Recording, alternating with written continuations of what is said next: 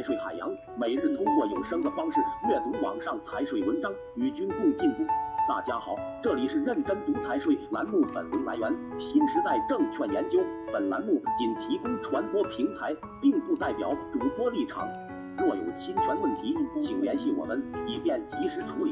今天让我们一起学习下地产发展。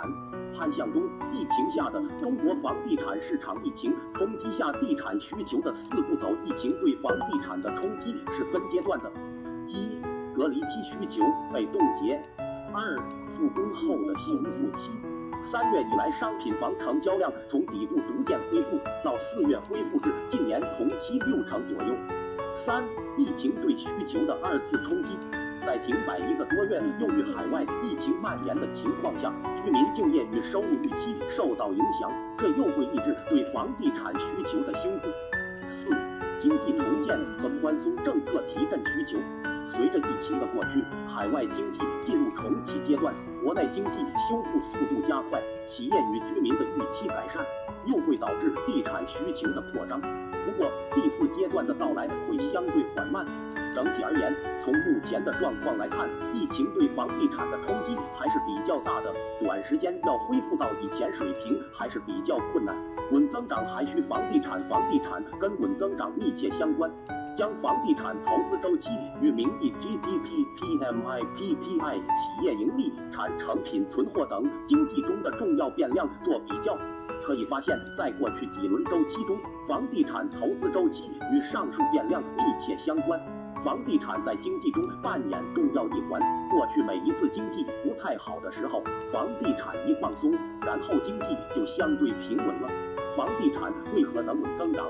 其一，房地产带动相关的投资与消费增长；其二，房地产跟很多行业相关，可以说是牵一发而动全身；其三，最关键的是以地价为基础扩张地方政府资产负债表。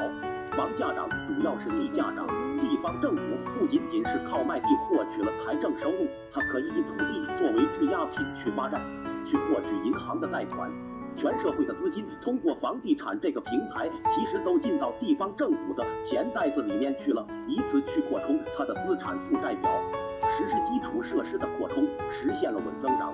房地产政策需要因城施策，目前居民没有处于过度信贷状态，房地产向上发展还看不到太大风险。中国居民杠杆率缺口在二零一八年以来在零附近波动，在疫情之前甚至是负值，表明居民没有出现过度信贷的情况。所以从这个指标看的话，短期中国房地产如果继续向上发展，还看不到太大风险。未来还是要更多的警惕房地产向下调整的风险。一，目前中国的家庭负债主要集中在房地产。二。部分房企资产负债率较高，偿债能力较差。三、房价上涨预期正在起变化，不管是从居民预期还是市场预期，过去房价永远只涨不跌的预期正在起变化，未来还是要更多的警惕价格的下跌。房地产政策需要因城施策。房价的下跌可能会导致质押品、信贷、金融、地方债务方面都会出现一些风险，所以提出的政策还是因城施策，不要一刀切，避免价格往下剧烈波动，影响到整个经济的平稳发展。避免房价的过快上涨和抑制房地产行业的发展是有区别的。我们一直都是避免房地产价格的过快上涨，但是从来没有说过要去抑制房地产行业的发展。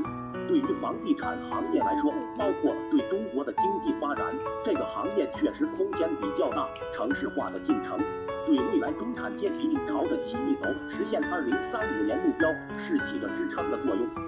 关键是行业的发展，避免价格的上涨超过居民收入的上涨。对于房地产行业的发展，可以考虑通过国开行这种方式建立共有产权房。感谢作者，感谢大家收听。